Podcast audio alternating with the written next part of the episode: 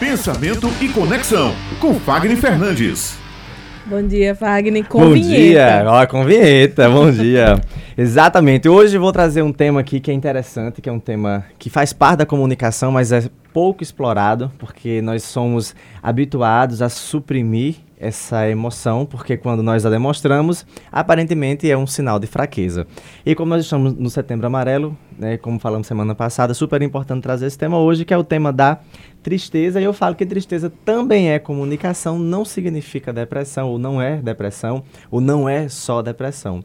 Então a tristeza, ela faz parte do nosso meio, nós precisamos aprender como acolher, como conviver com ela, para poder lidar com os nossos desafios e sim, poder fazer a diferença por onde nós passarmos, na verdade. Então, para começar a entender o que é tristeza, Ivna, vamos, vamos pensar assim, o que é emoção e o que é sentimento. Isso é super importante. É, a emoção ela é efêmera, ela acontece, ela é passageira, ela vem aqui, ela vem um rompante e ela vai embora. Então você pode se sentir triste e aquela tristeza ir embora. O sentimento é algo que você consegue racionalizá-lo, você consegue mantê-lo por mais tempo.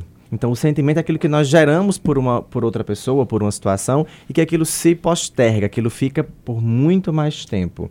Então, o sentimento, ele é duradouro.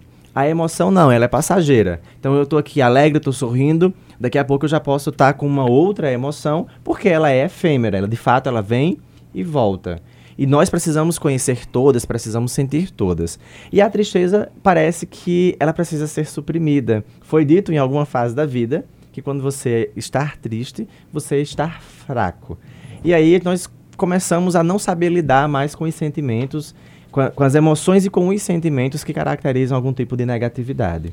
E quando nós aprendemos a lidar com isso, eu percebo que nós conseguimos estar mais fortes, sermos pessoas mais fortes e potencializadoras de alguma mensagem, de alguma proposição para aquelas pessoas que estão à nossa volta no nosso meio, porque isso é comunicação. Então, quais são as características de uma pessoa triste que é super importante? A gente consegue observar com clareza quando a pessoa está triste, quando a pessoa está com raiva, quando a pessoa está feliz. Essas emoções, elas são muito fáceis de serem percebidas. Então, normalmente nós vamos observar pessoas com pálpebras mais caídas, vamos observar os cantos da boca também mais caídos. Sabe aquela sensação de que assim, nossa, hoje eu vi fulano estava com o olhinho tão caidinho ou com uma, uma energia tão baixa. Então, nós conseguimos perceber visualmente e nós conseguimos sentir. E nós também conseguimos ouvir, porque o tom de voz da outra pessoa caracteriza também uma tristeza. As palavras que a pessoa usa também remetem a uma tristeza. Então, nós emitimos esses sinais o tempo inteiro. O que nós precisamos é ouvir o outro, ter um pouquinho de atenção com a outra pessoa, para que a gente possa acolher então, o que, é que acontece, pegando até a deixa agora do tema, né, sobre, sobre a, da Energisa, que você falou agora. O silêncio dos homens. O silêncio dos homens, o que, é que acontece?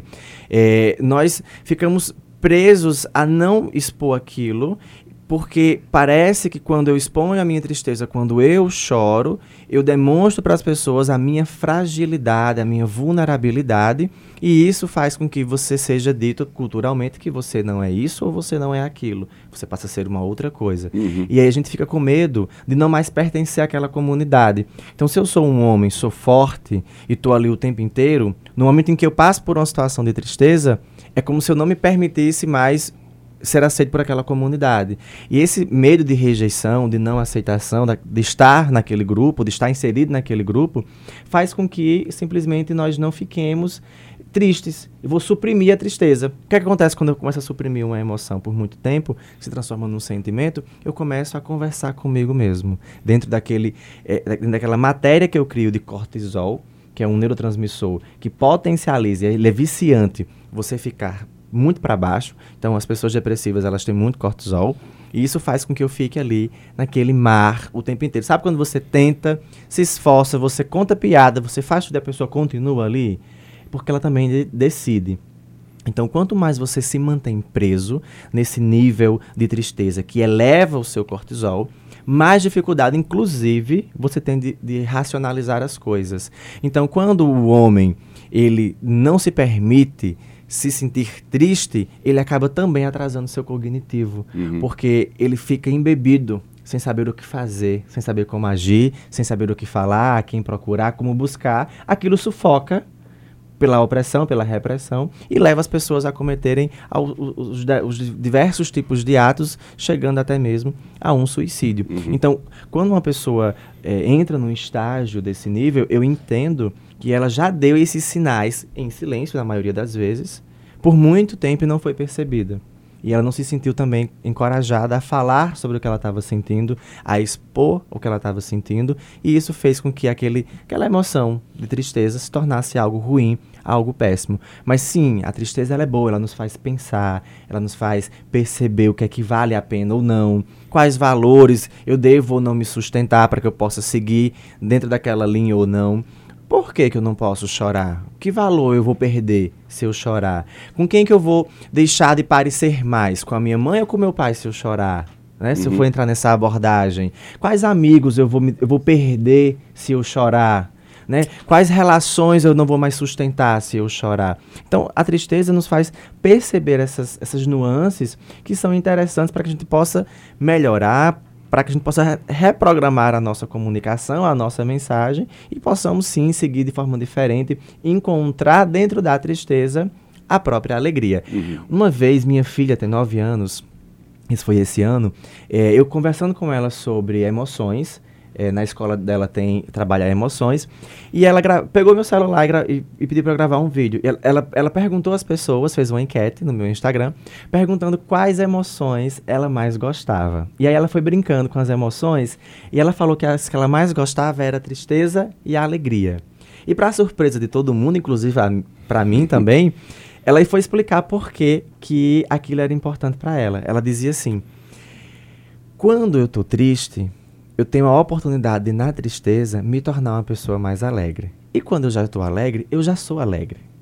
Então, ela encontrou que dentro da própria tristeza eu posso me tornar alegre. Então, eu disse, eu sou alegre duas vezes. Uhum. Quando eu estou alegre e quando eu estou triste.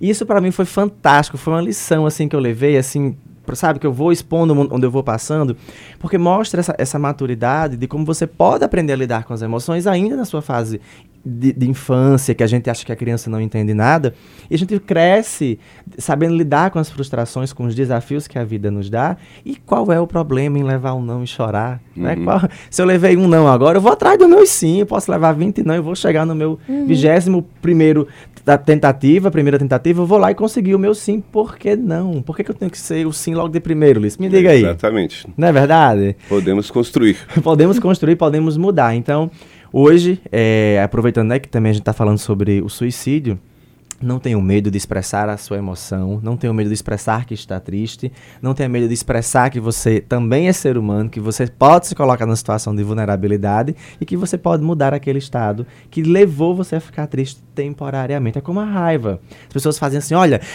fulano, calma, você está com raiva. A gente entende que você está com raiva. Pô, as pessoas também vão entender que você está triste. Olha, tá chorando, quer chorar, chore. Bota para fora de uma vez e se sinta leve.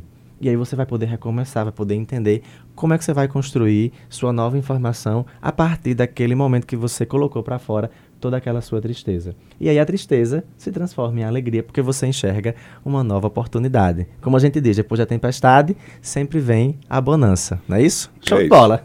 Muito Valeu, obrigada, meu amigo Fagner, Fagner Fernandes, com a coluna Pensamento e Conexão, que volta na próxima terça-feira, não é isso? Até terça-feira, se Deus quiser.